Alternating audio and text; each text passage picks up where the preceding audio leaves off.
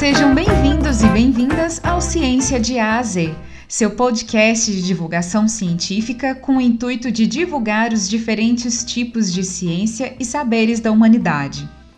Para conhecer esse universo fantástico de múltiplos conhecimentos, em nosso programa iremos juntos conhecer as várias ciências e aprender quem são os cientistas e as cientistas e o que cada um estuda em suas áreas de atuação.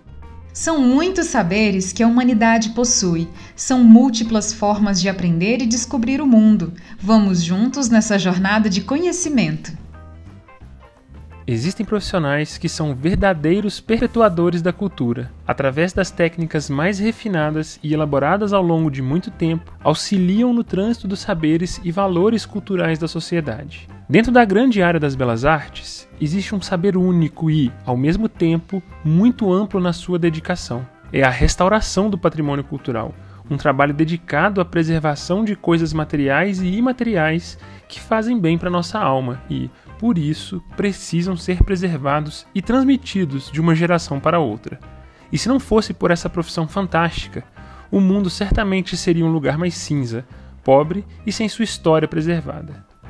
Neste episódio, para falar com a gente sobre preservação do patrimônio cultural, conversamos com a Rosângela Reis Costa, do grupo Oficina de Restauro, e com a doutora Márcia Almada, da Escola de Belas Artes da Universidade Federal de Minas Gerais. Vem com a gente descobrir o um mundo por trás da preservação artística e cultural da nossa sociedade. Eu sou Diego Santana, seu host nessa jornada de conhecimento. E galera, sejam bem-vindos em mais um episódio do Ciência de AZ. Hoje com uma um saber da humanidade tão importante, né? E que de certa forma está preocupado em preservar os nossos saberes, preservar a nossa cultura, né? A gente vai conversar hoje com a Márcia e com a Rosângela, elas vão se apresentar para explicar para a gente né, como que se estuda o patrimônio cultural. O que, que são esses estudos sobre o patrimônio cultural que está enveredando dentro das, da grande área das belas artes, está focado e misturado né, junto com museologia, é uma coisa tão interdisciplinar né, com arquitetura. Né? Então, para a gente começar a nossa conversa, vamos devagar, porque tem bastante coisa hoje. Né? Quem que é a Márcia? Quem que é a Rosângela? Né? Como vocês se tornaram profissionais que atuam dentro dessa grande área de belas artes, focadas no patrimônio cultural. Começo eu, que sou a mais velha na história, que comecei primeiro, começo dando o chute aqui. Eu sou Rosângela, Rosângela Reis Costa, me formei em Belas Artes, me graduei em Belas Artes, mas já desde o primeiro semestre meu de Belas Artes, eu comecei a estagiar no IEFA, com restauração de bens móveis e arte aplicada, que a gente chama, restauração é, é, de bens de arte aplicada, é aquela decoração dos, das igrejas, das casas, que está ligada diretamente à arquitetura, assim, né? Não é que existe a restauração de arquitetura, que é outra especialização. Bom, e eu estudando belas artes, eu descobri que estava acontecendo no IEFA uma restauração e que eles estavam contratando estagiários. Eu não me fiz de rogada lá no primeiro, primeiro semestre meu de escola. Eu me apresentei para. Eu queria estagiar, acho que tem a ver. Confesso que nesse período, isso foi em 1978, é, não, não, existia assim muito é, esse conhecimento da, de restauração, patrimônio não era uma coisa tão em evidência assim, e eu mesmo fui muito sem saber assim do que se tratava. Eu, eu sabia que tinha a ver com, a, com belas artes, que era o curso que eu estava fazendo. Tinha, us, usaria recursos que eu estava aprendendo naquele curso, né? Aquele aprendizado seria útil para eu me apresentar, mesmo muito nova. E eu acho isso muito legal, você começar a, a buscar caminhos dentro da área que você se propôs, de estudo o quanto antes, porque te dá chance de desistir, de ir, de voltar. No meu caso foi muito interessante. Então eu fiquei um ano estagiando no IEFA. Quando eu terminei esse estágio, eu, eu fiz estágio também lá no SECOR, que é o Centro de Conservação, onde a Márcia dá aula da Universidade Federal. E aí já na área de papel que eu fiz o estágio, depois estagiei numa obra com eles e comecei e fiquei nesse, nesse período pós-estágio trabalhando. Eu era contratada como auxiliar em obras e, e fiquei um, um, esse período da minha graduação fazendo isso. Experimentei outras coisas, como fazer é, é, é, cenário de teatro, fiz coisas, fui experimentando coisas, fiz um, dei um pouco de aula para para de primeiro e segundo grau, mas aí eu passei a entender um pouco o que era a restauração, começou a me interessar e aí patrimônio histórico, é IEFA, Instituto Estadual de Patrimônio Histórico e Artístico, né? De repente eu estava dentro do patrimônio com uma ação diretamente ligada, então foi uma foi uma coisa que foi aparecendo para mim o, o, entendimento disso, né? E da, daí eu segui carreira. Aí eu continuei, fiquei por uns por oito anos atuando sem curso específico, atuando como auxiliar, como estagiário, auxiliar. Depois de oito anos eu eu fiz o primeiro um curso de pós-graduação no Barroco Brasileiro, que era um curso que estava começando a acontecer em Ouro Preto, muito interessante, com grandes mestres nossos aqui. Foi uma pós-graduação lato senso muito bacana, muito importante. E logo em seguida eu, eu entrei para esse curso também de especialização lato senso, que na época, hoje já mudou, já tem uma graduação, na época só existia essa especialização de um ano, depois passou a ser de dois anos, e hoje é uma graduação de quatro anos. Depois dessa formação, e, e, trabalhando o tempo inteiro, eu me mantive né, no, na, na, vida prática e continuando. É, passado alguns anos, eu fui ainda para a Itália, fiz um curso no ICRON, que é, que é um centro de, de estudos de conservação, um centro internacional de estudos de conservação, fazer um, um, uma especialização em princípios científicos da restauração. Assim, é um curso de seis meses, assim, intensivo, né? Passava por vários materiais. E daí para frente eu, eu não, não fiquei mais na vida acadêmica, apesar de participar de, de como não, você não tem como parar. Você continua pequenos cursos, vai se atualizando nos, nos congressos, nos participando nas, nas todas as possibilidades de se manter atualizado, né? Além da leitura e coisa e tal. E aí eu nesse período criei em 87 eu ainda estava no IEFA. Ah, eu fui contratada depois do IEFA como funcionária, esqueci isso. Fiquei, virei funcionária do IEFA, virei é, uma técnica de restauração. E, e em 87 a gente, eu e mais três restauradores do IEFA, criamos o Grupo Oficina de Restauro, que foi uma, a primeira, uma das primeiras empresas nessa área de restauração de bens móveis e arte aplicada aqui no Brasil. Não existia talvez uma ou duas, mas era uma coisa ainda. A gente corajosamente fez esse, esse movimento e estamos com ela até hoje. Já, lá se vão 30 e tá, tá, tá anos, né? E é uma história, por isso que eu falei, a velhinha aqui tem que começar. Mas aí é isso, e dentro disso vem muita história aí. Muito bom. E você, Márcia, aí, ó, tem tanta história da Rosângela, você deve ter caiu de paraquedas ou foi uma escolha também e foi experimentando? Conta pra gente aí seu histórico também. Então, é, é, um, é um pouco um misto, né, de, cair, cair, de escolhas e oportunidades, né, e eu, de certa forma, caí de paraquedas na vida da Rosângela também, né. então, eu sou Márcia Almada, é, eu atualmente sou professora da Escola de Belas Artes da Universidade Federal de Minas Gerais, dou aula no curso de Conservação e Restauração de Bens Culturais Móveis na área de documentos gráficos, papel, livro, documentos, obras de arte, papel, etc.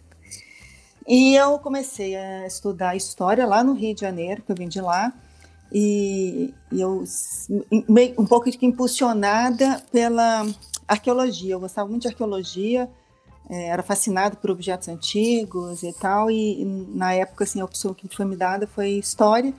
Mas dentro da história eu sempre fui um pouco perdida com as teorias e gostava muito de história da arte, história da cultura, a cultura material, né, objetos e tal. E logo eu comecei a fazer estágios em arquivos. É, fiz estágios para uma antiga fundação Pro Memória, que era do ligada ao IFAM, eu acho. Pro Documento, aliás, é o Pro Documento, que era do Pro Memória. E lá no Rio ainda. E eu sei que numa dessas oportunidades, num desses estágios, eu conheci uma pessoa que foi importante, a Valéria. Depois eu conto um pouco dela. E depois eu conheci fazendo um estágio uh, na organização do arquivo da igreja de São Francisco de Paula, lá no, no Largo de São Francisco, no Rio, eu conheci uma pessoa que tinha acabado de voltar da Alemanha, fazendo um curso de restauração, que foi a Lígia Guimarães. Lígia Guimarães era funcionária do IFAM e foi lá fazer um diagnóstico de sobre, sobre as obras raras que estavam naquela naquela naquele acervo, né, da, da igreja.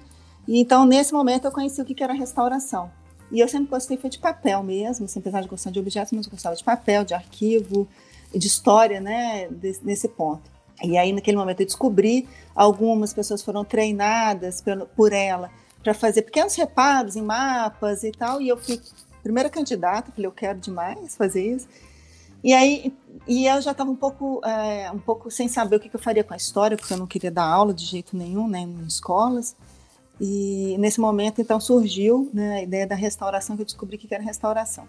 Aí pesquisando aqui e ali, juntando um desejo com o outro, eu acabei me mudando para Belo Horizonte para poder estudar restauração, achando que Minas era um lugar do patrimônio e tal, né? E, e vim para cá com a cara e com a coragem, antes de, aos 21 anos, antes de terminar a faculdade lá no Rio. Eu vim com várias indicações, né, de quem procurar aqui e ali, e eu acabei, uma das indicações foi o IEFA, né, e quando eu cheguei lá no IEF, eu conheci o Orlando Ramos, que era gestor na época, conheci o Adriano Ramos, a Rosângela Reis Costa, a Maria Regina Amarrege é, Ramos também, enfim, toda a equipe lá maravilhosa. E no fim das contas, eu acabei me envolvendo com eles, fui aluna do Adriano, Fiz o estágio durante um ano no IEFA com eles. Eu, eu sei que eu sentei muitas horas de frente para a Rosângela, ela me mostrando como reintegrar uma, um azul de, um, de, uma pintura de um forro que eles estavam restaurando lá, que, que eu não acertava nunca. E daí eu fui indo. Então, depois, eu, depois que eu terminei esse curso de um ano, isso foi em 87, então foi logo no ano que eles montaram grupo oficina também. E acho que a turma saiu do IEFA nessa época, né? Mas eu ainda peguei, fiz, eles foram meus, meus orientadores de estágio durante um ano. E é uma paixão absoluta, assim, aprendi demais com, com de critérios, de ética, sabe, de postura profissional com, com esse grupo aí que virou o grupo oficina depois, né? O Adriano sempre foi um mestre para mim, a Rua também, enfim. Depois aí, eu, mas como eu queria área de papel, eu fui então cair no estágio lá na Casa de Rio Barbosa, no Rio de Janeiro. Voltei para o Rio, então fazer um estágio lá que uma amiga que eu tinha conhecido no primeiro estágio que eu fiz no arquivo, enquanto eu era, enquanto era eu estudava história lá no Rio, minha, já era funcionária lá na Casa de Barbosa e eu consegui esse estágio. Então. Como a Rô falou, naquela época, não existiam muitos cursos, tinha um curso de especialização do SECOR, mas era um curso né, de, de, de um ano, depois de dois anos e tal, e não era muito voltado para papel, e meu interesse sempre foi papel. Então, depois que eu saí da Casa de Rio Barbosa, que eu aprendi meio que um básico, assim, três meses, eu fui fazer um estágio lá no Secor, com a Betânia Reis Veloso, que é a professora de papel, a pessoa que introduziu a restauração de papel aqui uh, em Minas Gerais. Eu fiquei lá com ela um ano também, fazendo estágio gratuito. E depois disso eu fui, então, trabalhar com... Fui contratada na Superintendência de Museus da Secretaria de Cultura e trabalhei na Superintendência de Museus durante vários anos. Montamos o ateliê de papel lá e lá eu aprendi também muita coisa. Fim de lá, também fui, fui trabalhar privado. E naquela época, e eu, e eu, optei não fazer o curso de especialização do Secor naquela época, porque o papel era uma especialidade muito, muito pequena, assim, tipo, era, uma, o foco maior era pintura e escultura, que definitivamente não era o meu interesse. Fui também fazer um curso no ICRON, em 93, de papel, fiquei três meses lá na Áustria, não na Itália, mas na Áustria fazendo esse curso, enquanto eu ainda era funcionária do Estado. E de lá, sei lá, trabalhei privado, atendi diversas instituições e fui, a vida foi andando, andando, andando, até que eu acabei fazendo mestrado e doutorado em História também, que eu me formando, né, formei em História, mas estudando objetos da cultura material de papel. E no meio desse caminho surgiram alguns concursos lá na UFMG, por causa do curso que estava sendo formado, que foi formado no Reúne, né, por é, empenho do governo Lula, é, o curso foi criado, o curso de graduação, e abriram algumas vagas para professor de restauração, e eu acabei fazendo, passando, e agora tenho 11 anos, eu sou professora lá do, do curso. Então. Contribua com o nosso projeto Adote um Cientista. Visite padrim.com.br barra ciência e ajude cientistas do Laboratório Mapinguari a realizarem suas pesquisas através do nosso podcast. Você pode começar ajudando a partir de um real. Você também pode doar através do nosso Pix. Nossa chave é mapinguariufms.gmail.com. Faça você também a diferença para um cientista e para a ciência do Brasil.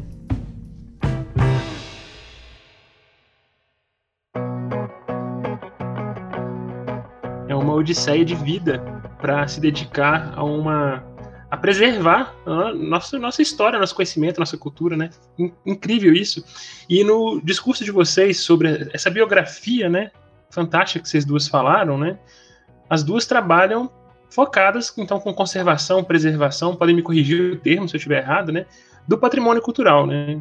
E para e vocês falam o tempo todo do patrimônio, né? O patrimônio papel, patrimônio móvel, imóvel. O que, que define, então, esse patrimônio cultural? É, eu que definia, eu fui lá, ah, eu acho que isso aqui é muito importante. Eu sou biólogo, tenho, eu não tenho formação nenhuma nisso. Eu posso falar que tá, os meus bonecos aqui são patrimônios culturais ou não. Tem uma, uma especialidade nisso também? Ou existe uma comissão no Brasil? Ou é alguma coisa da ONU, da Unesco? É o governo, é a cidade que define? Existe alguém que fala, olha, isso aqui é um patrimônio cultural?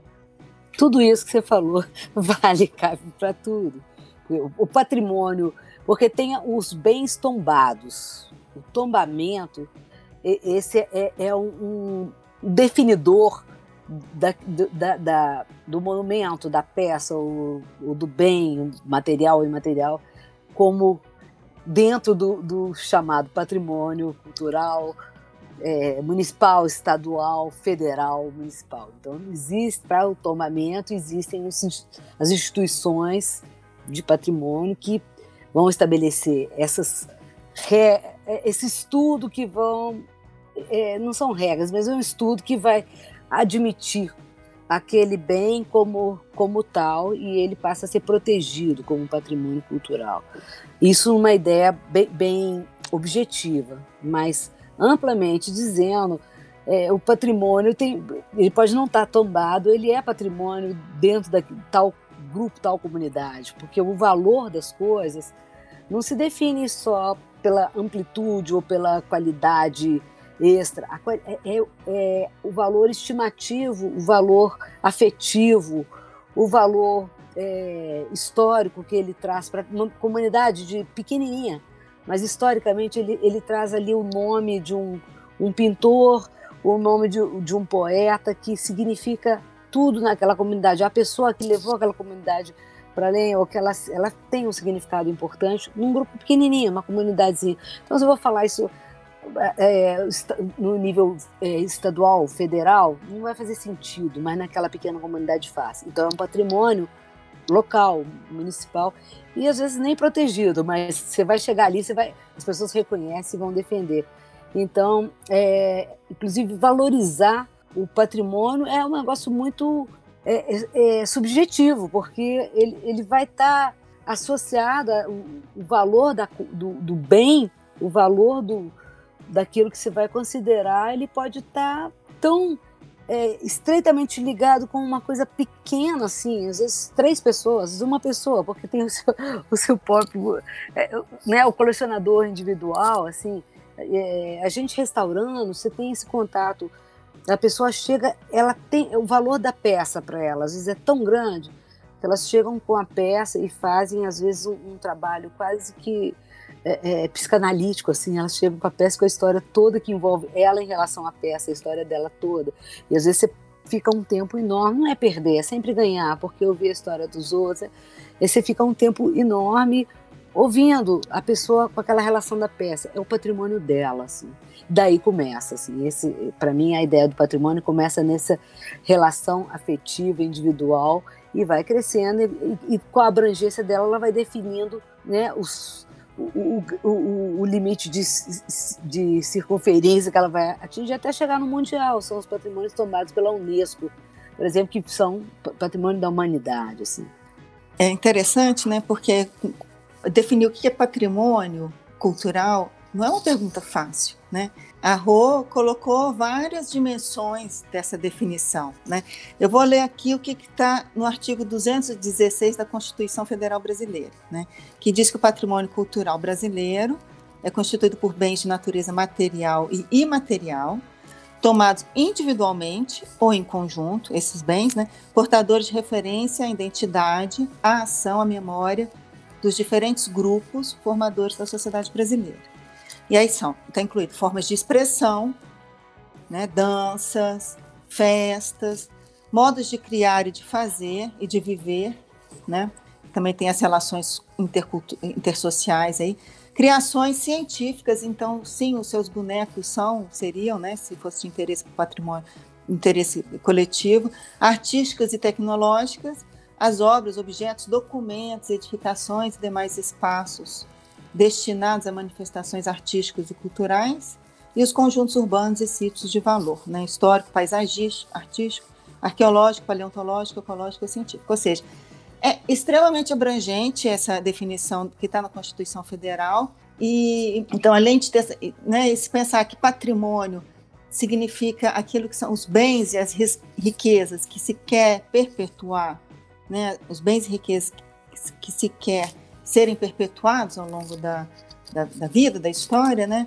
É, e se a gente usa a palavra cultural, que é, uma, que é um cultura, é uma expressão absolutamente abrangente, né? Ela, ela, inclui diversos aspectos da vida, sejam aspectos individuais ou coletivos, mas os individuais de interesse coletivo também, porque são, expressa aquilo que né, uma determinada sociedade pensou, sentiu, fez num, num período histórico, né, que são os casos que a, que a Rosângela fala aí das pessoas né, que têm um afeto, por exemplo, é, absurdo em torno de uma estampa de um santo que não tem valor financeiro nenhum, mas aquele, aquela devoção, aquele tipo de estampa, aquele tipo de santo é representativo de uma cultura, de um determinado momento. Então, assim, o individual e o coletivo se interagem o tempo inteiro, né?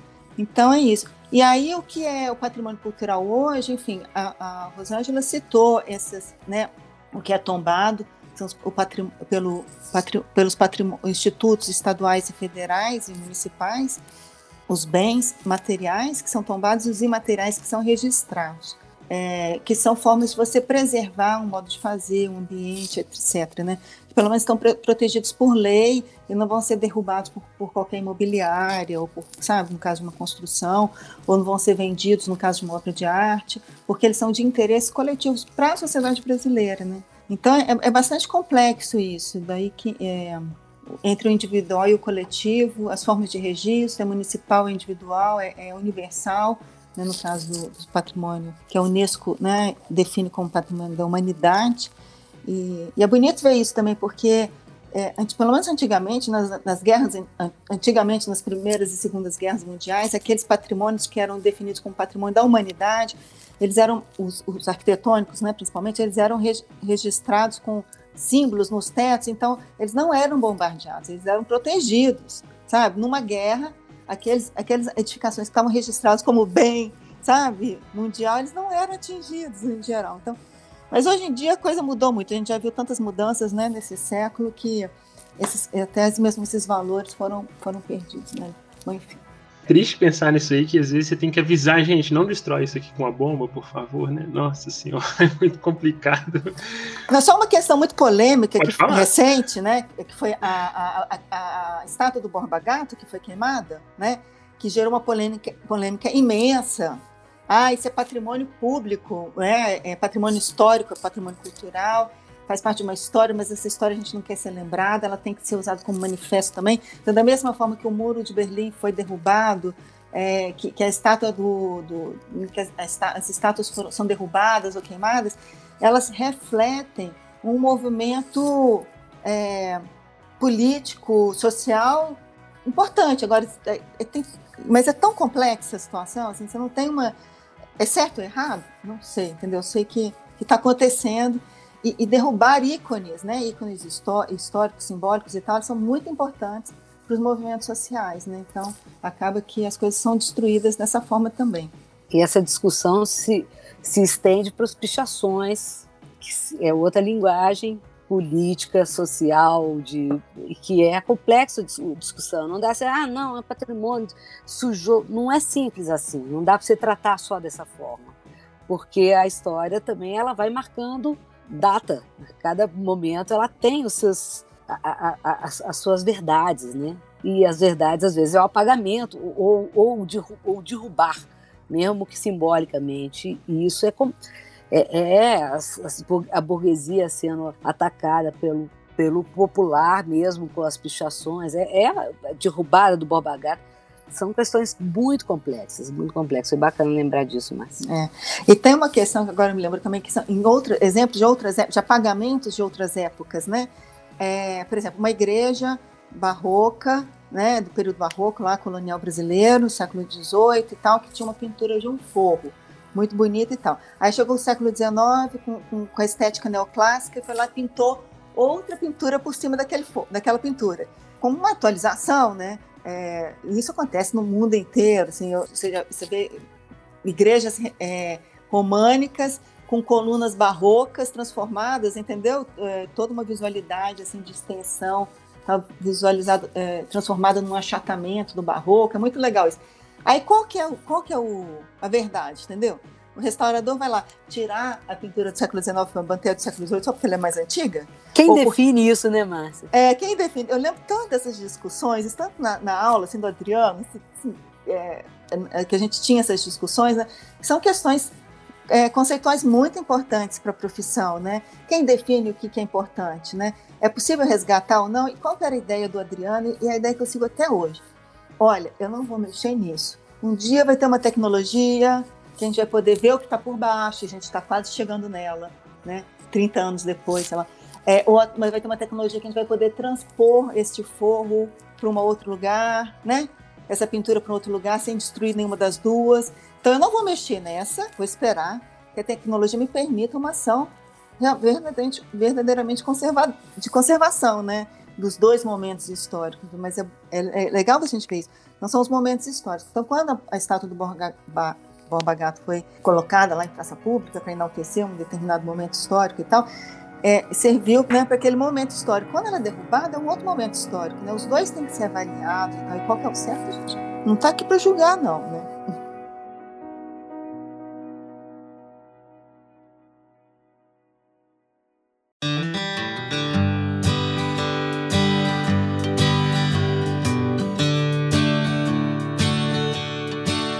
Excelente. Eu gosto quando o programa a gente vem com a treta. Porque a gente fala assim, que é certo e o errado. É difícil responder isso às vezes, né? Eu gosto de falar que o ser humano, ele, o ser humano, ele anda numa linha cinza, né? O que a gente vai pro branco ou pro preto, às vezes, assim, ele é, ele é bem subjetivo. E, inclusive, é a minha próxima pergunta, que vocês meio que já responderam. Nós já estamos vivendo, então, um período histórico por uma coisa que aconteceu ontem, pela fala de vocês duas.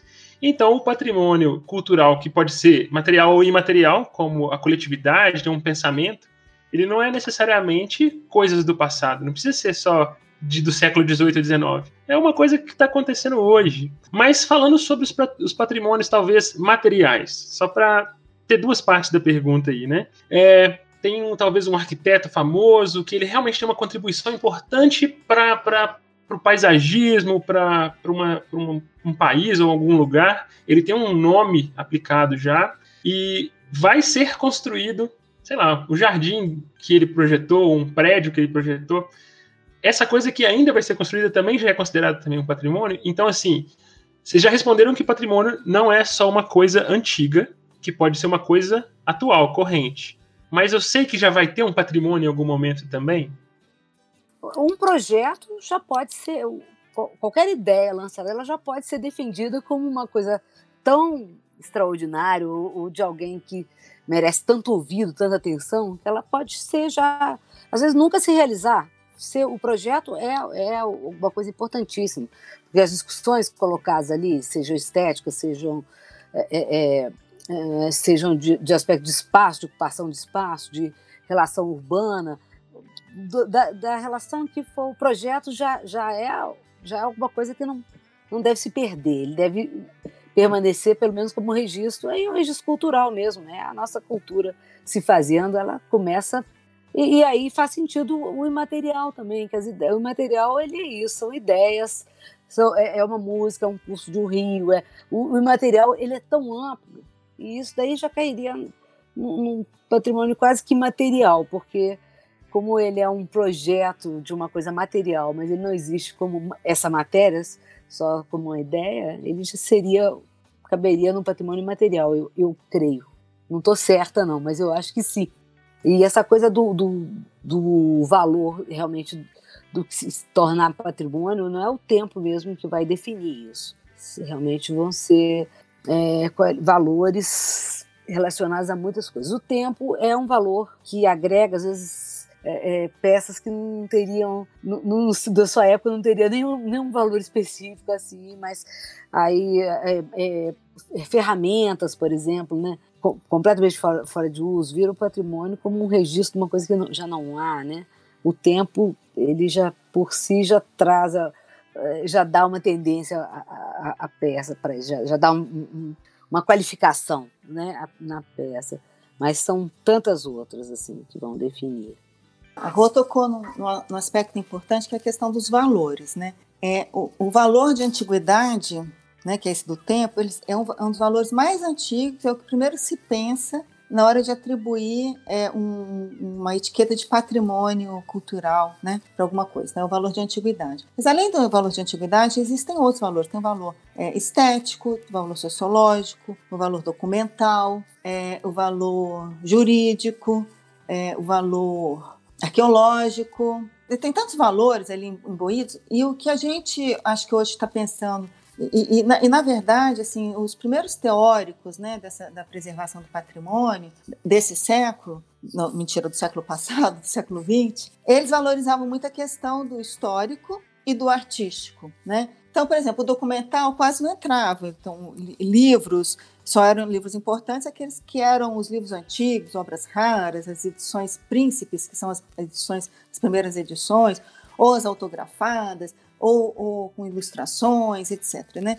Só que não é bem assim. Hoje, é uma discussão que está sendo muito feita, é, que é uma discussão interessantíssima, que é a discussão do século XXI em relação ao patrimônio, é a questão do valor social. Então, assim, qual é o uso que esse patrimônio, que esse objeto, que essa ideia, né, que for é, esse, esse, essa obra de arte, qual é a relação que ela estabelece com a comunidade, entendeu? Qual é o benefício disso, qual é o benefício social disso? E como é que a sociedade encara isso? Né? Então, é um diálogo muito grande. Você perguntou, é, você ia perguntar ou perguntou, quem que diz que é patrimônio, né? Antigamente, eram os institutos do patrimônio, tinha um processo de tombamento e tal, principalmente dentro do valor histórico e artístico e tal, tal, tal. Hoje em dia, as comunidades é que definem né, o que, que é patrimônio e quais os usos que vão ser feitos. Então, assim, aquela coisa imóvel, ah, todo prédio antigo vai virar um centro cultural, um museu?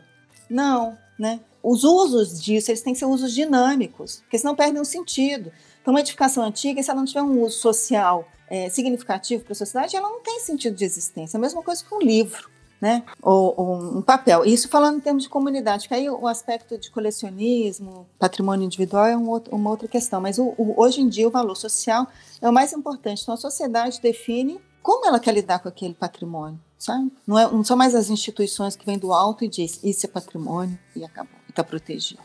Interessante que essa, essa discussão no século XX começou no IEFA, Márcia, a gente tinha isso, lá tinha um, um sociólogo muito interessante, que era o Guido Rocha, já falecido, ele era artista, artista plástico, sociólogo, foi um perseguido político, ele tinha uma história assim de uma pessoa ativo, interessante, e ele defendia muito a participação das. Que a gente, o IEFA trabalhava muito nas pequenas sociedades, é, é, pequenas comunidades de Minas Gerais, que tinham ali aquela igrejinha, tinham aquele seu patrimôniozinho, e, e a gente chegava nesses lugares, muitas vezes com uma verba para uma, uma intervenção que não era condizente com o movimento econômico da cidade, a cidade era muito pobre. Então a gente tinha que agregar valor, pensar nisso assim e trazer essas pessoas a participarem do, do, do, tema. Assim. Então a gente fazia palestras, era, era habitual assim nesse período do IEFA, lá dos anos 80, assim, foi muito ativo isso. E hoje eu vejo essa discussão em voga, assim, cresceu,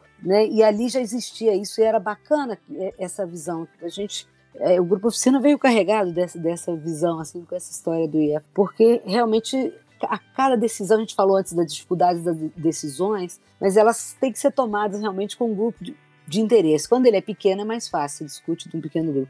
Quando ele é muito grande, você tem que achar representantes diversos né, para discutirem e chegar, chegar a um consenso, porque realmente não dá para ser uma definição só de um só de um ponto de vista, só de um ponto de vista técnico, profissional. Tem outros. Você tem uma diferença básica, assim, essa também é outra que a gente já perseguia há mais tempo, que é a questão do culto e a questão museológica. Na questão museológica, a tendência é, é o mínimo de intervenção, você não perdeu um braço, você não completa o braço, perdeu o olho, você pode não completar, você tende a, a ter um mínimo de intervenção, não ficar re, re, recompletando a pintura toda. Já quanto ao culto, as pessoas têm uma demanda da, da, da imagem estar tá complementada. Para isso, você tem recursos técnicos, documentais, que te protegem de você fazer complementações maiores, mas com com, com toda a retaguarda de identificação do que, do que foi feito a posteriori e do, e do, do que é o, o da peça mesmo. Assim. Mas são questões também de decisão que tem que ser prevista dentro de mais de um ponto de vista. E às vezes é, é os, os conceitos vão variar dependendo também desse atendimento sociológico. Né? Isso é, é um, um, aspecto bem, bem interessante, assim, e que torna a profissão muito é, é, instigante, porque o tempo inteiro você tem que estar repensando, você não tem nada pronto, não tem regra que se que fecha, assim. Aí tem a, a fala antiga que vale até hoje, cada peça é única. Então, complementando o que a Rosângela falou a respeito dessa, de, desse exemplo que ela deu sobre uma peça devocional, né, uma, uma escultura é, do Santo Antônio. Né? Santo Antônio é um dos santos mais cultuados no Brasil, etc você tem os casos mais interessantes, porque ele sofre as maiores augúrias, né, do, sei lá, ele sofre os maiores problemas, porque né, as mulheres casamenteiras, enfim, debaixo da água, de cabeça para baixo, dentro da geladeira e tal, tal. Mas você vai lá, pega uma escultura do século XVIII, né, é, que faz, faz parte de uma igreja, da igreja de Santo Antônio, não sei de onde, uma, uma localidade lá, e aquela escultura, ela está tá sendo o menino Jesus, esse menino Jesus é um atributo importantíssimo de Santo Antônio, e aí, ele, ou então está sem a mão, sabe, está sem um pedaço da bochecha, ele não pode existir ali, porque para o culto é preciso ter o decoro, isso é uma ideia antiga para o culto, né, para a devoção, então, ele precisa ter um decoro, então o restaurador, ele vai ter que adotar. O valor que está valendo ali é o valor religioso, é o valor de culto. Agora, se a mesma peça faz parte de um, de um acervo de um museu, o valor que ele vai estar tá predominantemente é um valor histórico, que revela, inclusive, a técnica executiva. Então, se ele está com se um pedaço do rosto, vai aparecer madeira, vai poder estudar até melhor madeira, camada de preparação, né, que, que, é aquela camada que fica antes da tinta, depois a tinta que for usada, etc. Então você vai ter até elementos melhores para estudar. Mesma coisa de um livro, né? Uma Bíblia, que é uma Bíblia de culto, ela tem que estar em ótimo estado de conservação, mas uma Bíblia que faz parte de um museu, ela pode estar com as partes aparecendo da costura, por exemplo, para poder é, ser servir de elemento de estudo. Então, você vê que o mesmo objeto, os valores mudam, né? De acordo com o local de guarda, o momento histórico, enfim. Mas uma coisa que eu quero destacar aqui, que é das mais importantes, é a questão da qualificação dos profissionais que vão lidar com o patrimônio cultural. Né? Embora a decisão seja uma decisão social, coletiva, sobre o que, né, quais que finalidades vão ser dadas àquele patrimônio, é, e, e, isso tem que ser levado em conta, a demanda da comunidade em relação àquele bem que é dela tem que ser levado em conta, mas a atuação tem que ser feita por profissionais responsáveis, competentes, capacitados e bem formados, né? Porque senão acontecem as maiores tragédias. A pessoa vai lá repinta uma peça, né, maravilhosa, põe com, com tinta, é, sei lá, acrílica que ele comprou ali na papelaria, e repinta tudo, põe um batomzinho vermelho na santa, né?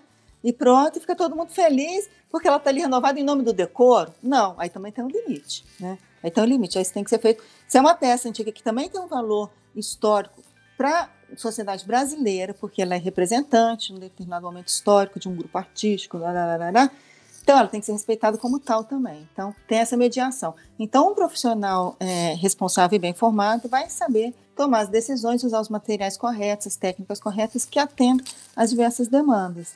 Inclusive, Márcia, é, vai ter uma atuação didática diante desse grupo, né? A, a pessoa formada. Isso toda hora está acontecendo. Assim, eu, eu, nesses dias eu estou vivendo essa questão, fazendo uma, uma, restauração de um retábulo do século XVIII, XIX, início do XIX, final do XVIII, E a, a, aquela demanda de, dora, de doração, adoração, voltado ao dourado, lindo. E aí você começar a, a, fazer o seu discurso.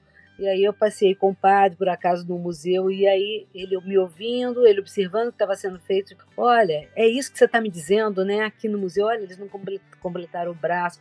Então é interessante também esse papel é, de formação, né? De, didático que você tem com ouvindo e, e tentando fazer essa mediação, mas também passando mais informação sobre trazendo uma formação, na verdade, de pensamento, né? Mais condizente com a, com a ideia de, de, de, de sobrevivência da, de uma peça, de um, de, de, um bem, né? Ele tem que, para sobreviver, não é, não é renovar, não existe esse renovar. Ele tem que trazer só as características, os dados intrínsecos do valor que lhe fez chegar nesse, nesse papel né, de patrimônio.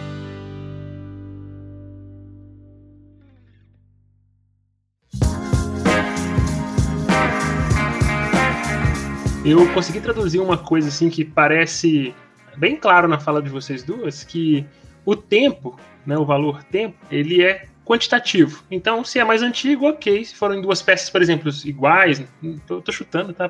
Que realmente não sou da área. Mas o tempo é uma coisa que eu consigo quantificar. Mas todos esses outros valores que vocês falaram aí, o social, o religioso, o jurídico, né, o de culto, qualquer outro valor, ele tem que ter um contexto muito bem definido e que o profissional tem que estar atento a esse contexto também, né? Então, eu acho bem interessante isso aí. Então, realmente tem uma linha muito tênue no como fazer e quando fazer, né? E por que fazer. E aí, é, a minha próxima pergunta é um pouco relacionada a isso, porque, tá, a gente descobre então que tem um patrimônio cultural que ele é muito importante, né? E a gente já sabe que nem não tem que ser antigo, não tem que ser uma coisa de 1500. Podem ter valores diferentes por datas diferentes, mas eu sei que isso é um patrimônio cultural e tem um valor intrínseco a ele. Então, por que, que a gente não pega todo esse patrimônio, tranca ele num cofre e nunca mais mexe? Porque ele vai estar tá protegido do jeito que eu encontrei. Eu não deixo ninguém mais ver, ninguém tira foto, ninguém vê, mas eu vou ter ele lá. Só para pesquisa, talvez. Então, talvez não seja interessante que as pessoas fiquem observando isso por que, que a gente preserva? Por que, que a gente estuda para conservar, restaurar? Eu vi que vocês já responderam um pouco, trazendo isso para cá, mas só para ser claro, por que, que não está tudo trancado dentro de um cofre? Simplesmente porque isso faz bem para a alma. É importante para nós, eh, seres humanos, nos vincularmos a histórias né, dos nossos antepassados, é, deixar alguma coisa para o futuro. Acho que é inerente à existência humana, né? esse trânsito dos saberes, da, dos, do, dos valores, enfim o que eu recebi do meu pai, que ele recebeu do pai dele, não sei o quê. É, ou quando eu ando por uma, eu, sabe, o bairro da minha infância que tinha aqueles jardins, aquela senhora que contava a história daquelas pessoas, daquela padaria. Aquilo ali constitui é o nosso, é o nosso lugar afetivo no mundo, né? Então a gente, eu acho que a gente ganha afeto, a gente se torna mais humanos quando nós valorizamos esse patrimônio que é valorizamos a nossa humanidade, né? São as construções, essas riquezas, é, não, não é riqueza palpável, não é riqueza é, monetária, é riqueza de conhecimento cultural. Então, tudo isso reflete o conhecimento da humanidade. E, de certa forma, pode nem estudar ou pesquisar aquilo, mas você se passa todo dia de frente a um jardim que existe ali há anos, você vê as plantas crescendo. Aí você observa, você aprende com aquilo ali de alguma maneira. Você aprende um pouco de paisagismo, um pouco de jardinagem, um pouco de afeto, porque você vê crianças, cachorros brincando, não sei o que, enfim. A vida está ali rolando. Né? Então, o patrimônio, acho que é isso, é um reflexo da vida que passa, né? que transcorre e que se nós cuidarmos bem da nossa humanidade, nós vamos nos perpetuar aí. Essa ideia que você fala do, do patrimônio fechado, fechar numa caixa para proteger, né? Hoje isso é pensado, inclusive, nos museus. Por um tempo eles foram sacralizados desse jeito. Hoje a discussão do museu é um museu aberto, um museu vivo. A obra, a, a obra, o, o objeto, o, o que quer que seja que, que foi legado para gente como cultura, como ele, é, legado cultural, né? Ele tem que ser, ele tem que ser, ele tem que ser, ele tem que ser aproximado, ele não pode ser afastado, ele não pode ser trazido. Se, se ele se manteve como objeto, ele tem, a gente tem que conhecê-lo de perto, ele não pode ser trazido pelos pesquisadores, pelos, pelo filme, pelo, porque uma coisa, você vê uma tela, isso é uma das coisas que eu, que eu mais gosto de ver em museu, realmente, eu, eu, é, é, a pinacoteca, eu adoro ver pintura, e a pintura é, é um... Aí é pessoal, cada um vai ter esse prazer de ver de perto, porque ver de perto não, não há filme, não há nada que me traga textura, ou cheiro, ou, ou, ou, ou aflição, o que você está direto em contato com a peça, o objeto, o que quer que seja. No caso da pintura, algumas pinturas que eu nem, alguns pintores que eu nem valorizava tanto, assim, quando eu cheguei diante da pintura e percebi a, a direção de pincelada, de empate, de, eu, eu, passei a ter uma emoção que eu não conhecia antes, que eu achava que conhecia aquela obra, mas passei a conhecer vendo pessoalmente. Então não há, não há filme, para não dizer nem, nem escrita a escrita vai te passar uma leitura importantíssima, vai te ajudar a ler. O filme vai te ajudar a ler lá o, o, o olhar do outro, né? Mas o seu olhar é só seu. Assim. O observador ele tem que estar em contato. Então, de forma alguma, a, restauração ela pensa na conservação considerando os fatores. Você vê aquelas grutas de é, pré-históricas, Lascaux, Altamira, na Espanha, na França, que elas têm, elas, imagina, são milhões de anos, o risco de, de da visitação é grande, então é previsto uma forma de preservação, com visitação controlada. Se entra numa anticâmara, só entra um número limitado de pessoas, mas esse contato não há nada que substitua. É, é, a, é a coisa, você e a coisa. E a conservação, preservação, restauração está aí para possibilitar esse contato. Às vezes com uma certa limitação, é lógico você não pode ficar tocando em tudo, porque aí também tem, tem limites, não é? Não chega tanto, seria maravilhoso, mas não chega tanto, né? E, apesar de hoje, é, é de forma tátil, já existe até para os cegos, né, nos museus, você vê, eles percebem pintura que são feitas cópias para percepção dessas pinceladas. É genial esse avanço, assim. Agora, uma, uma das vantagens, né, a Rô falando isso, uma das vantagens de, dos restauradores, né, aí, aí divulgando a nossa profissão, é que nós podemos olhar intimamente uma obra. Né? Então, aquele quadro que você admira e tal, de repente ele está na sua mesa de restauração e ele está ali nu na sua frente. Tá? Você olha para cá, para lá, você mexe, você cuida dele. Tá? Um livro, né? um livro que você ama, sei lá, uma, uma obra de 1590 e pouco está na sua frente ali para você olhar todos os detalhes, coisas eu não poderia fazer se eu fosse uma pessoa, não fosse um pesquisador, não, fosse, sabe, não fosse, se fosse só um observador, eu, ver, eu, eu, eu iria ver esse objeto através da vitrine. Então, quando ele está na minha mesa, minha relação com ele assim é uma relação de amor material tão intensa. Então, esse realmente é um prazer assim, indescritível de um que qualquer, acho que qualquer restaurador que é apaixonado, né, por objeto antigo, obra de arte, o que for, tem e, e, e você também ter o, o prazer de ver, de criar as condições né, para que aquele objeto ganhe mais tempo útil de vida, né? Então você contribui para para que aquilo dure mais para outras pessoas e tal, mas realmente tá ali na sua frente aquele, aquela relação exclusiva, sabe? É muito bom. a Márcia falando disso me lembrou uma, uma, outra ação que o restaurador faz, assim, que aí privilegia mais do que nunca isso, porque são várias. A gente faz um trabalho que se chama é o courrier. O courrier é aquele que acompanha a, a uma, uma, obra de arte numa, que vai para uma exposição, você faz os laudos, os estudos, o estado de conservação que ela se encontra. Muitas vezes você viaja acompanhando a obra e ela chega no, no museu de outra cidade, outro país. Mas aí você tem contato é com uma coleção. Eu, eu, eu, lembro muito do Rodin, quando veio à Casa Fiat aqui em Belo Horizonte. Eu acompanhei várias exposições importantes daqui na Casa Fiat que vieram, importantes e que a gente tem menos acesso. São artistas europeus, artistas falecidos, né? E, e aí tinha um Rodin, simplesmente eu dava a mão pro Rodin, né? Sempre de luvinha, lógico, nem tanto, porque a gente mantém, a gente atua com essas peças, mas eu pegava, eu sentia o Rodin nas formas, eu, eu ficava mesmo apalpando, porque era uma coisa, sentia aquela escultura na mão, era maravilhoso.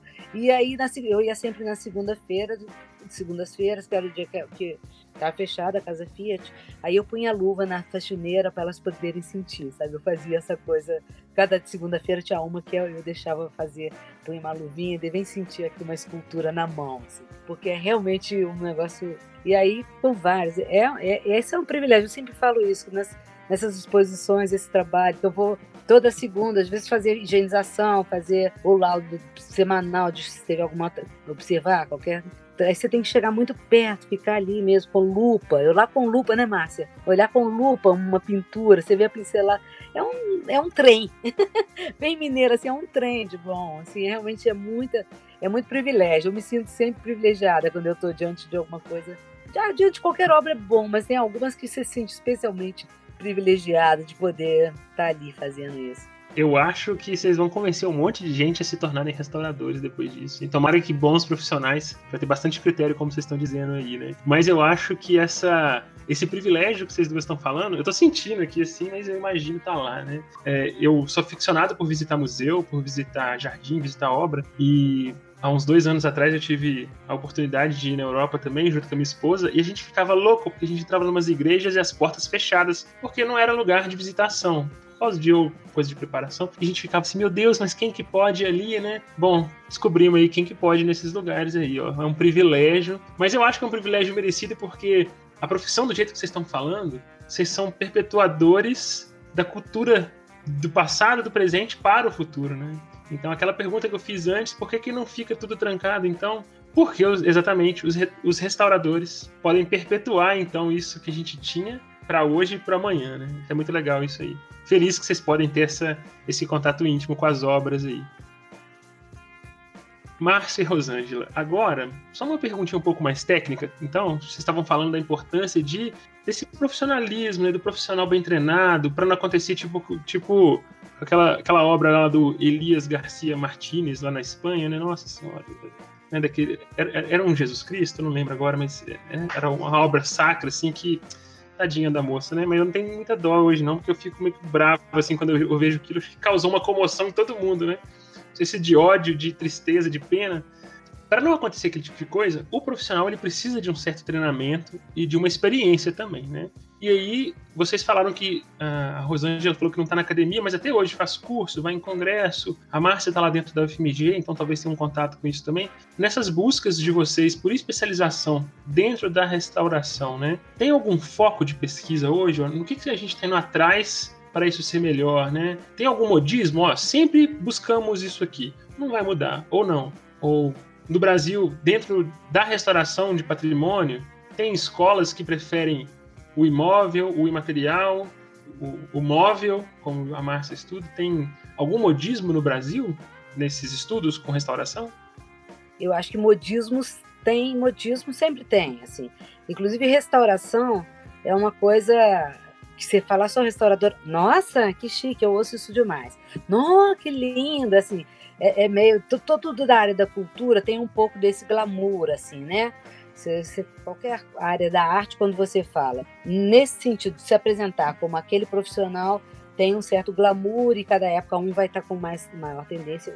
Isso é uma parte da verdade, outra parte da verdade, hora que você vai negociar, ele negociar um trabalho, custo, coisa e tal, ele passa a ter um, um, um, um valor de, de hobby ele sai do glamour e vai para hobby, então o valor é sempre depreciado. É, é sempre, assim, tende a ser depreciado, né? Sempre, nunca, nada é tão complexo, você tem reconhecimentos, valores, mas tem uma tendência a depreciar, achar sempre, é, né, muito, tudo muito caro, muito isso, muito aquilo.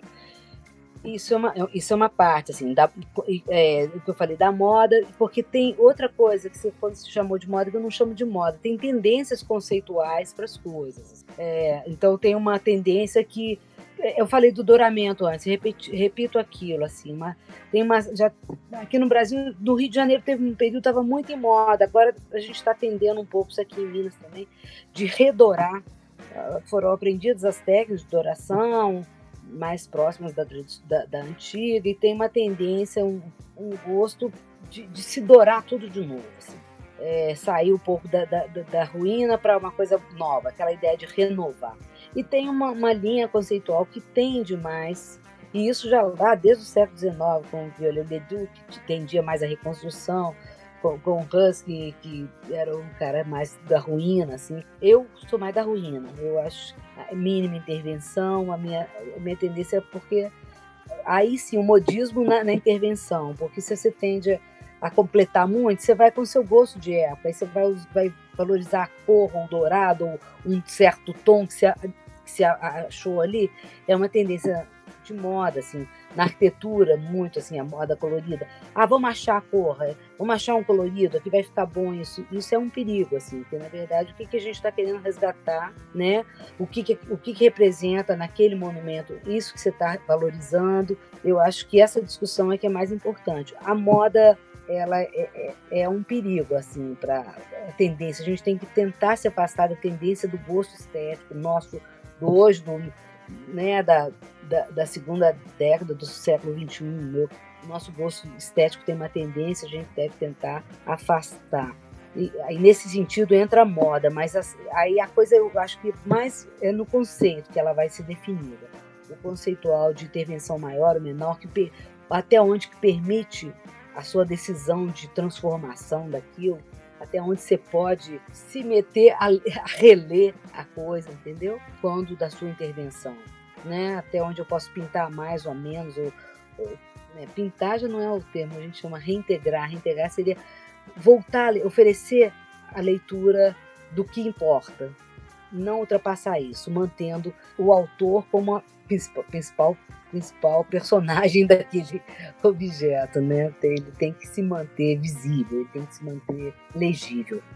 Isso é uma, é uma das questões, né? É, inclusive, mas também é, é até, até pode ser colocada como discussão, ponto de discussão, né? Essa mínima intervenção em alguns casos, é, na maioria dos casos, ela é, é desejável também compartilhe dessa posição, na maioria absoluta dos casos, mas em outras, ela, talvez né, tem que ir um pouquinho mais além, até em função desses usos, né, da, da, como a gente já discutiu, dos usos e dos valores atribuídos pelas comunidades, como a gente já discutiu anteriormente. Mas, é, no, no campo da academia, o que tem se destacado recentemente são duas áreas. Uma são os exames científicos dos, dos materiais aplicados na, é, nas obras de arte antigas, né? Então, com o desenvolvimento tecnológico, vários equipamentos que antes eram exclusivos da área de, de engenharia, por exemplo, da física, hoje eles já são aplicados é, pra, é, na, nos estudos das obras de arte. Né? Então, por exemplo, é, o, a fluorescência de raio-x, é, tem o Raman, tem o transformada de Fourier, tem o espectroscopia de infravermelho, enfim, tem uma série de, de equipamentos que antes não, estavam à disposição dos laboratórios, que hoje, hoje estão em maior ou menor, menor grau. Inclusive, tem alguns centros internacionais de produção desses equipamentos para restauradores, para pequenos ateliês, então, para baratear e, e poder que os, os, os, os, pequenos laboratórios possam também desfrutar dessa tecnologia para poder fazer os seus exames e tal, porque o conhecimento do material é uma das principais prerrogativas, do material e da técnica, é uma das principais prerrogativas para a intervenção.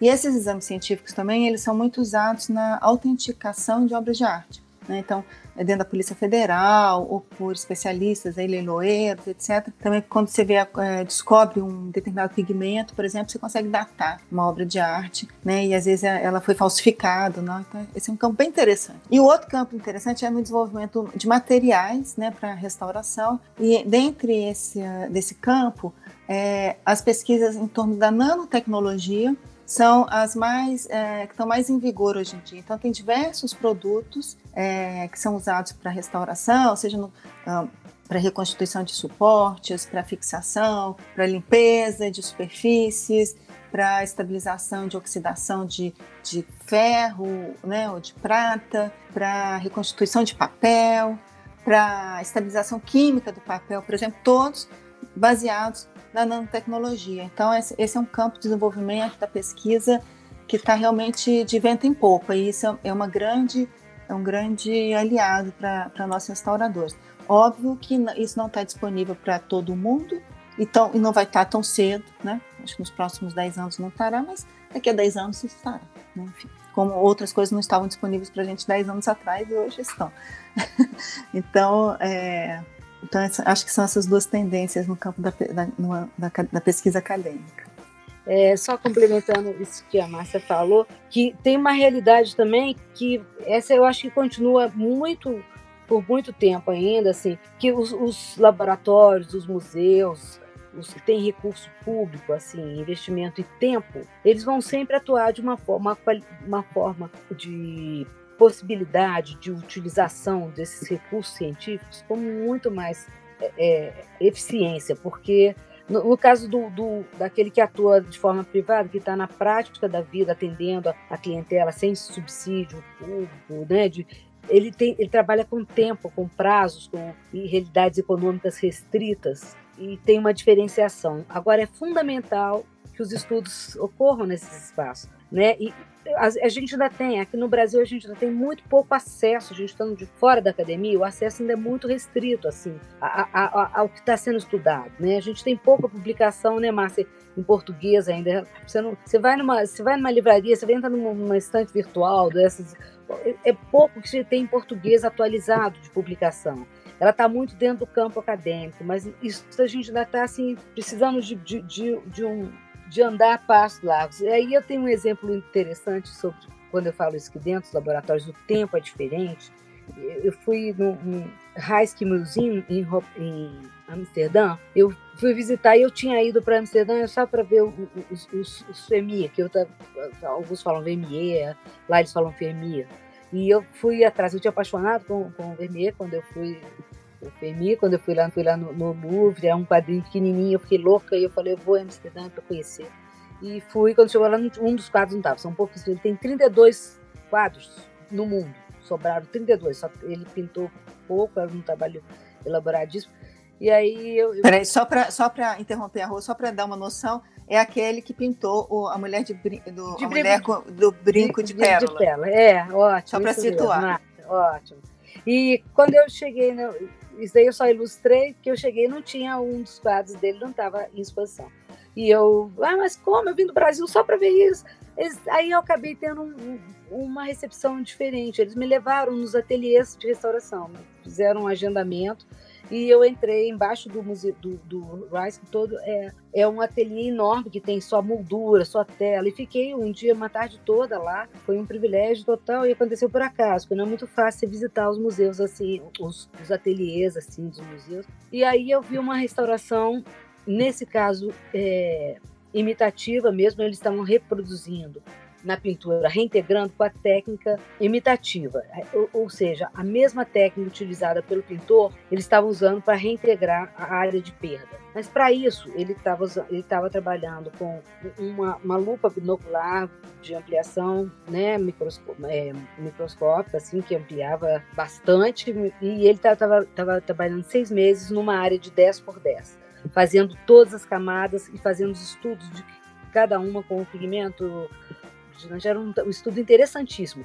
Então, é lógico que quando eu falo da mínima intervenção, tem avanços nessa discussão. Agora, do lado do, da prática, é muito, é, é, muito, ainda é muito importante manter esse discurso da mínima intervenção, porque a, ten, a tentação de se refazer, de se completar, e qualquer discurso desse tipo, não sendo na área muito especializada, é muito perigoso. Então, por isso que eu, eu trabalho sempre nesse discurso de. Porque imagina, seis meses para se reintegrar 10 por 10 centímetros. É uma coisa que só mesmo dentro de um estudo de pesquisa que você tem condição de desenvolver. E é importantíssimo que seja desenvolvido, porque essa resposta, depois ela acelera para. Quando ela vira um, um, trabalho inteiro, ela acelera o, o tempo de uso para os próximos, né? Lá para frente. E é o que a gente pensa, essa geração toda que está vindo vai. Eu, do, de quando eu comecei até hoje já teve muito avanço, mas a turma da frente vai ter muita coisa ainda bacana.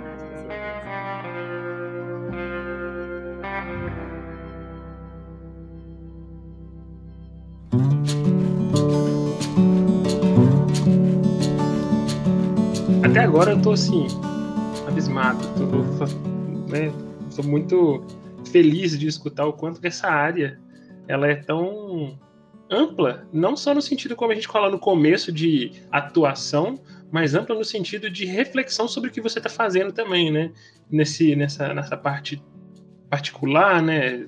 Não pública, né? Você está trabalhando para alguém que te contratou, que às vezes está tá com um, um prazo para você ali, e até essa parte que, não, aqui deixa eu tentar descobrir uma técnica nova para melhorar isso aqui, né? E eu fico imaginando que os profissionais dessa área, eles devem ser muito variados também na forma de pensar, na forma de atuar, né? E que provavelmente eles são influência para outras pessoas também, né? Vocês tiveram pessoas que influenciaram vocês também? Alguém que foi uma inspiração para chegar nessa área de atuação, para chegar na restauração preservação do patrimônio cultural, né? E aí, como a gente tem um programa que vocês lidam também com o produto de um outro profissional, eu vou dividir essa pergunta em duas partes. Vocês têm uma inspiração do profissional de restauro, né, de restauração da, do patrimônio cultural, que vocês falam o trabalho dessa pessoa é super legal, eu acho tão bacana, ou como pessoa mesmo, né, ela fez tanto por essa área aqui no Brasil. E também aí é uma questão pessoal minha, se vocês têm dois ou três artistas, ou arquitetos, ou sei lá, alguém que produziu um patrimônio que vocês falam, caraca, isso aqui eu acho tão legal de, de trabalhar com isso, de ver o trabalho daquela pessoa, né? Vocês conseguem me responder isso? Eu não sou muito dada a ídolos assim, não, sabe? Eu não me apego muito assim. Agora, é, quando eu, eu, eu, como eu disse, eu, quando eu comecei a restauração, não, não tinha nem clareza, ninguém me inspirou para começar, né? Desde que lá dentro, é, comecei, uma das primeiras pessoas que eu ouvi falar foi do Jair Afonso Inácio, que foi para mim uma pessoa muito importante aqui no, em Minas Gerais, na restauração. Ele era uma pessoa, era uma pessoa humilde, que era um, um guia na cidade e que muito inteligente foi tendo contato com a restauração com outra pessoa que também eu, eu, eu, gostei muito de ouvir, que era o Edson Mota. Hoje tem um filho que é restaurador, é o Edson Mota pai. Foram os, os primeiros assim que criaram escola aqui no Brasil dessa linha de restauração que a gente chama de linha mais científica. E antes eram, eram os artistas, os, os habilidosos que consertavam as coisas estragadas. Então, pegavam uma pintura que estava estragada, pra, muitas vezes pintavam por cima mesmo. Eu já peguei tela, é, tela mesmo restaurada com uma máscara dos, dos, tendência de moda, para repintar né, as igrejas, os, os forros e coisa e tal. Tem na, telas também que são repintadas aí com a intenção de, de, consertar, de renovar, de limpar, de aí passa tinta de novo por cima seguindo. Então eu já, já fiz remoção de pintor assinado atrás sobre o, um pintor mais antigo, né? Então essa linha mais eh, que eram que não eram restauradores. Quando começa a restauração, que a gente chama mais restauração científica, começa com essas pessoas. Então as mais próximas e tinha o Rescala, José Rescala também na Bahia. Eram as pessoas que eu mais ouvia e antes e, e, e eu acho que o grande eu, eu, li bem bem no meu início lá no IEF, assim, são umas cartas do Mário de Andrade por Rodrigo de Melo Franco, que, criou o patrimônio histórico, são as cartas do início da formação do patrimônio, o pensamento de patrimônio. É mara são maravilhosas. Assim. É um pensamento tão avançado que até hoje não atingiu tudo que eles pensaram para o IFAM, para o patrimônio. É, é, isso vale a pena. Era uma das sugestões até de livro que se fala. É, são essas cartas que, por incrível que pareça, são lá dos anos 30 e até hoje estão tão, tão atuais ainda não foram atingidos em, na, na, sua, na sua amplitude de pensamento. Assim. Agora, pintor, já falei o meu aqui, né? O meu pintor que dá luz, do, que é o Femi, que é uma, meu, minha grande paixão, foi uma, é uma coisa de, de, de, de, Mas são vários, né? A Caravaggio. Aí você tem aqui o Aleijadinho, que eu acho fantástico também, que ele aí ele fora dessa escola erudita, o que ele, o que ele tem de, expressão, de, o expressionismo que carrega aquela, aquelas representações como um recurso anatômico muito legal, então eu, eu citaria esses assim. Eu vou é, citar, eu já citei né, as pessoas que me quando a gente começou falando da minha biografia, as pessoas que me influenciaram, que realmente que marcam é, conceitualmente a minha atuação até hoje. Né? O primeiro foi a Lígia Guimarães, lá no Rio ainda, que era do IFAM. Então, é, depois foi o pessoal do, do IFAM, do IEFA, né, que virou o Grupo Oficina de Restauro, tá aí a rua na minha frente. E, e eu fico super feliz da gente dialogar ainda, sabe assim, os, é isso, os, os, conceitos de trabalho, a ética é a mesma. Depois é, a Betânia Reis Veloso, que foi lá, que é do Secor, né? Que, que eu fiquei um ano para ela também, para mim na formação de papel é, é, a minha referência, ela. Então são essas são essas pessoas assim, lá, lá, lá do curso que eu fiz na do ICRON lá na, na Áustria também tem uma professora americana que, que eu gosto muito, enfim. É, mas eu acho que do Brasil são essas pessoas que marcaram mesmo, realmente a minha existência, sabe? Agora, em termos de, de, de artista, não sei, sou, sou apaixonada por vários, gosto muito das preferências nacionais, internacionais e tal, mas eu gostaria de, de entrar para outra área, que é a área da bibliofilia, né? Que aí então eu, tenho, eu vou citar um casal, que, que é um casal que foi importantíssimo tanto para o campo da bibliofilia quanto da conservação e restauração no Brasil, que é o casal Guita e José Mindlin. É, o José Mindlin era um industrial, um casal paulista, um industrial paulista e desde sempre, desde os 13 anos, ele começou a colecionar livros, livros raros, e era tipo assim um caçador de livros mesmo. Depois, no fim das contas, ele tinha a maior biblioteca de obras raras privada do Brasil, acho que uns 30 mil volumes. A parte do Brasil, brasiliana, né, relativa a obras relativas ao Brasil, foi é, doada em comodato com a USP por 90 anos. Está lá, tem uma biblioteca Gita e José Mindlin na USP agora, que foi construído um prédio para abrigar. Mas ele tinha uma coleção incrível, uma pessoa altamente generosa, recebia os pesquisadores em casa para poder consultar os livros. A primeira, vez que eu botei a mão no livro medieval, essa coisa de fetiche, né? Um livro iluminado medieval, foi ele que pega ali na estante, você quer ver? eu fiquei assim, tremendo, né? Então, uma generosidade incrível. E a dona Guita, que era esposa dele, também apaixonada por livros, e ela, ela foi se formar restauradora aos 60 anos, né? E aos 60 anos ela revolucionou assim a, a, a formação profissional, digamos, no, no Brasil. Ela trouxe, é, trouxe cursos internacionais. Ela, foi presidente de uma fundação que foi a Fundação Vita e que financiou muitos projetos. Ela foi idealizadora do curso do SESC em São Paulo de encadernação e restauro. É, enfim, é, né, sempre se atualizava, fazia curso, então era um casal realmente muito importante para a área é, de colecionismo e preservação de livros, né, documentos gráficos. Então acho que são essas referências que eu, que eu cito aqui, que são do, do coração mesmo. Estamos encaminhando para o final já, mas antes da gente terminar, eu acho que os ouvintes eles gostariam de saber também, porque eu já estou quase me tornando mudando de profissão, eu quero virar restaurador, né? Eu quero ter esse privilégio às vezes, né? E às vezes algum ouvinte aí está escutando, mas como é que faz para se tornar um restaurador, então? Eu tenho que fazer algum curso técnico? Existe algum, alguma graduação para isso no Brasil, né? Qual é o caminho para se tornar um profissional da, das belas artes focado na preservação e conservação do patrimônio, né? Que cursos ou especializações a gente precisa focar para trabalhar nessa área? É, diferentemente da época que nós nos formamos, hoje em dia nós temos cursos de graduação em universidades públicas, as privadas não existem mais. É, o primeiro curso é formado de graduação em bacharelado em conservação e restauração de bens culturais móveis é o da UFMG, de 2008. Depois veio do Rio de Janeiro e logo em seguida de Pelotas. É, na área de patrimônio edificado, ainda não existe um curso de graduação nisso, mas existem algumas especializações. Talvez eu acho que na, de Salvador ainda exista, não tenho muita certeza. Há os cursos tecnólogos, né? Aqui em Minas nós temos um na FAOP, que é a Fundação de Arte Ouro Preto, onde eu me formei, fui aluno do Adriano Ramos, já contei isso lá nos idos de 87, é, que virou um curso de dois anos, tecnólogo, né, reconhecido. É, então, acho que são, são, esses caminhos hoje, né? Tem, então, há uma educação formal, né? É muito importante que se façam estágios, porque dentro de uma universidade ou desse, desses cursos a gente aprende fundamentos e são muitas áreas, às vezes a pessoa se especializa em, diversos suportes, né? Porque papel, pintura, papel, tela, madeira, são universos completamente diferentes. Então, cada um é, existe um tipo de conhecimento muito específico. Às vezes o, a pessoa pode ficar até mais que quatro anos na universidade para poder dar conta desses variados suportes, né? Sem falar na cerâmica, no vidro, no tecido, enfim, fotografia, tem muitas áreas aí.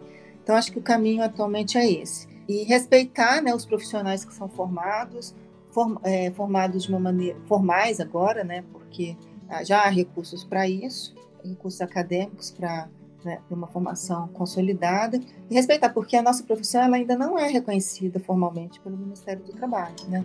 Então, várias pessoas podem atuar como conservador, restaurador, sem efetivamente ser profissional. Né? Então, é, diferenciar né, quem, o, a pessoa que.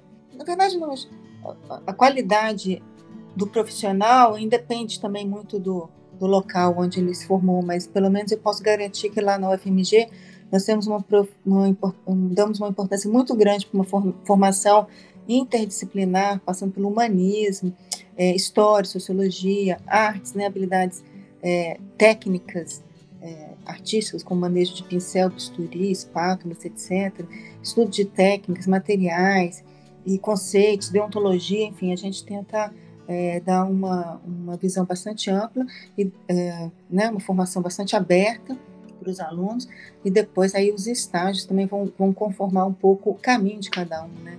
Os meus estágios determinaram onde eu estou hoje, né? Então é muito legal isso. De formação, a Márcia tem mais a dizer do que eu até. Agora, quanto a uma área que é a área que eu mais gosto de atuar, que é com a arte aplicada, não existe formação específica para isso. Então, realmente, só os essa formação é, aqui da UFMG, ela, essa graduação, ela vai oferecer é, muito, muito, vai dar ferramental para chegar na outra, mas essa, a, a, linguagem é distinta de um trabalho feito em ateliê, em pequenas dimensões, ao entendimento de uma obra inteira, de uma decoração inteira de uma igreja, ou de um palácio, ou de um o que quer que seja, porque aí tem uma integração, uma visão de conjunto que realmente exige um, um olhar e a gente não tem formação para essa dessa linha. Realmente o estágio aí é que vai oferecer uma, uma vivência, um, uma formação assim. O estágio é fundamental, também concordo, viu, Márcia? Na minha dessa área de arte aplicada é essencial, já que não temos formação específica.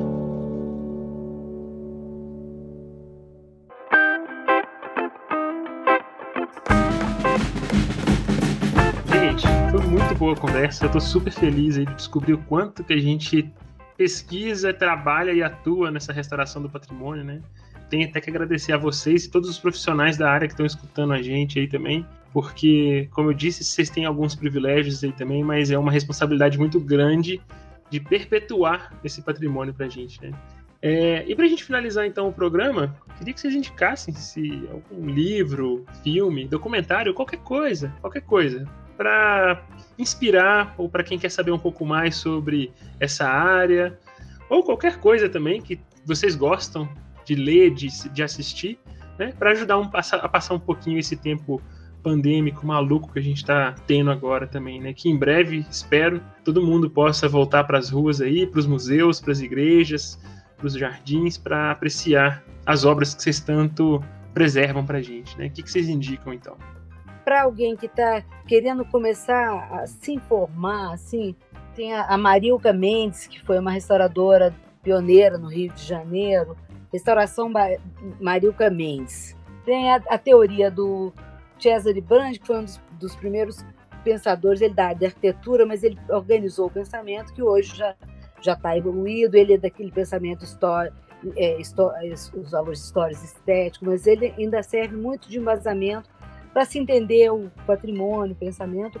O que eu já falei, que são cartas de trabalho, que esse eu acho que é uma leitura de patrimônio muito, muito importante, que são as cartas do Mário de Andrade para Rodrigo Melo Franco. Tem também a alegoria do patrimônio da Françoise de Chouard, Chouard, Chouard, não sei pronunciar, C-H-O-A-Y, Chouard, Chouard. É, é, é, bacana também, que é essa coisa de ampliar o pensamento do patrimônio, assim, Agora, quando se pesquisa na, na, na, internet também, você tem muitos filmes sobre trabalho, e aí é legal procurar os institutos, porque também tem muita, muita gente que posta e, e não assim, são profissionais muito referência, que não tem a formação do que a gente acredita, assim. Mas procurando pelos institutos oficiais, tem muita coisa bacana de filmes de trabalhos, assim. Exatamente, isso, é, isso eu sempre falo com os alunos, tem muitas, muitos, assim, é, tipo assim, na, é, atrás das cenas de uma exposição, mostrando os processos de restauração de algumas obras, de discussões e tal. Mas é isso, pegar museus é, reconhecidos, institutos reconhecidos, de pesquisa reconhecidos, para não cair em bobagem, né? Mas tem, eu acho que em português, tem pouca coisa em português desses vídeos, mas tem um, eu indicaria um, todos no YouTube, né, que você vai encontrar, é um, uma entrevista com a Beatriz Coelho, que foi a fundadora do SECOR, né? SECOR é o Centro de Conservação e Restauração de bens culturais da UFMG, já tem aí 40 e tantos anos de existência, não sei mais. Tem um, um, uma entrevista também com a Rosângela Reis Costa, não sei se vocês conhecem, que chama Histórias de Restauros, que acho que também é legal, porque ela vai contar várias dessas coisas que ela contou aqui hoje, acho bacana.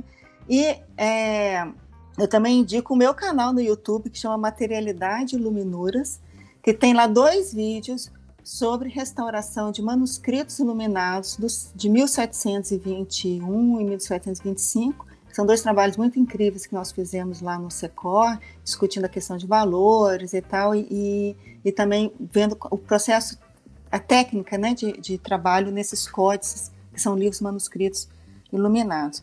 Sobre de livros, né, a, a indicou vários aí, é, na área teórica, mas eu indicaria um que é uma ficção muito interessante, é, que chama As Memórias do Livro.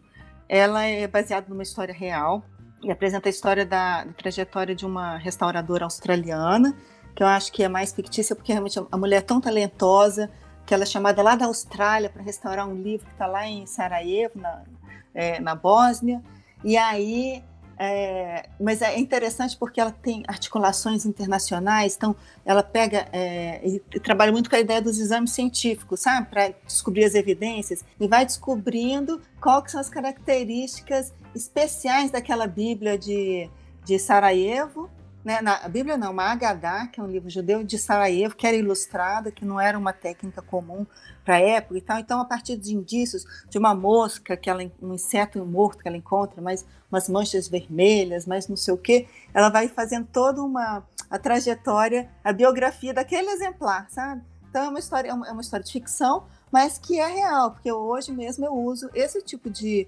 de indícios materiais para trabalhar sobre a biografia de, de livros, códigos, objetos que eu, que eu restauro ou que eu pesquiso, né? Então, que realmente é uma, é uma ficção, é, acho que foi lançada aqui no, no Brasil em 2016 ou antes, não sei, mas ela é, mas é uma, na verdade é uma realidade, né? Só que é uma, como é um romance, então é tudo, tudo é demais. Ela manda a mostra lá para para Yale, nos Estados, Unidos, nos Estados Unidos, depois manda não sei o que para Itália, outro pedaço para Itália. Então, as amostras que ela tira vão viajando o mundo, sabe? Como se fosse possível isso, né? É, mas até que é, né? Hoje em dia já é, com a globalização já é, mas, mas é divertido. É divertido, é um pouco desse universo, assim, que o melhor dos universos dentro da restauração é, é esse, dessa, esse tipo de pesquisa. E o que é mais interessante as reconstituições, é, o trabalho que ela faz é um trabalho de conservação preventiva, ou seja, ela não interfere em nada no livro, ela só é, reestrutura algumas partes, faz uma limpeza, uma boa caixa de acondicionamento, e é um documento, é um patrimônio da humanidade, essa, essa, essa HDA, e ela vive dentro de um cofre, etc. Já passou por várias guerras, é muito legal esse livro, bem interessante, recomendo como uma leitura de diversão de, de, de férias.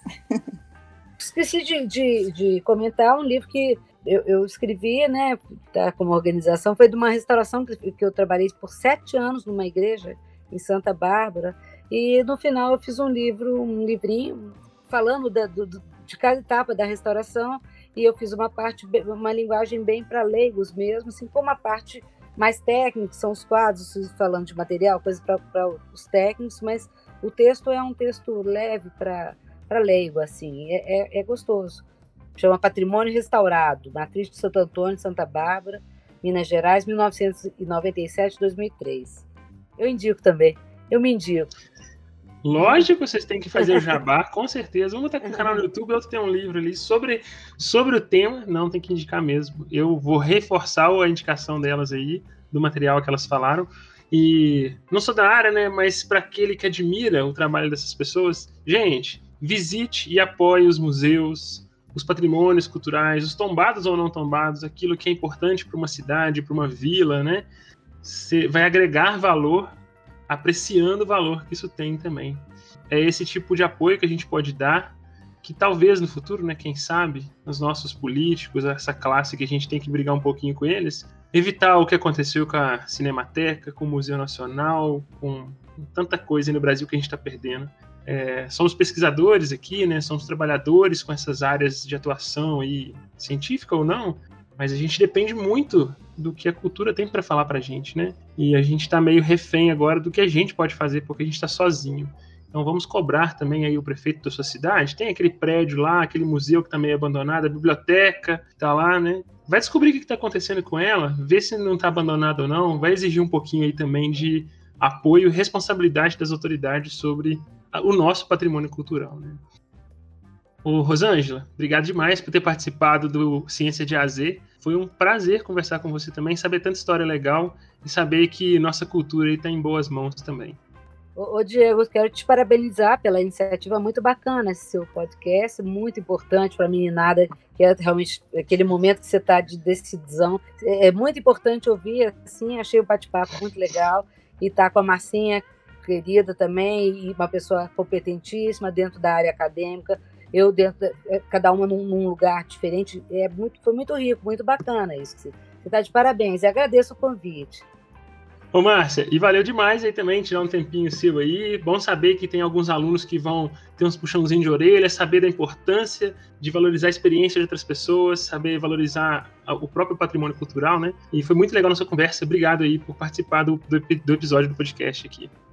Diego, eu que, eu que agradeço essa oportunidade, é sempre gostoso é, poder divulgar isso, né? Da, a gente é absolutamente apaixonado pelo que faz. Geralmente quem cai na área cai é porque é apaixonado, então se apaixona perdidamente, né? E tá aí com a, com a Rô também, que é a queridíssima amiga e foi minha mestra também, exemplo de, né, de profissional e sempre inspirada na competência dela e do, do pessoal do Grupo Oficina, que eu gosto demais.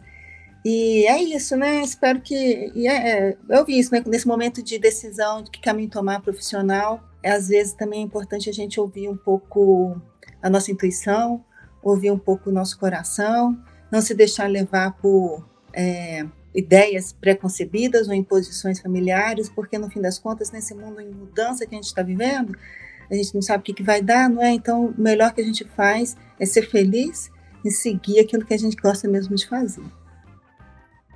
Chegamos ao final de mais um episódio do Ciência de A a Z. Aproveite para ajudar esse projeto e divulgue para todos os seus contatos. Siga também a gente nas nossas redes sociais, no Twitter e Instagram, arroba CiênciaAZ. E procure também a nossa página no Facebook. Nas nossas redes sociais, publicamos também o hashtag Tome Ciência, com todas as dicas dos nossos convidados. Confere lá! E para sugestões, dúvidas ou críticas, escreva para nosso e-mail ciênciadeaz@gmail.com. Nos vemos em duas semanas.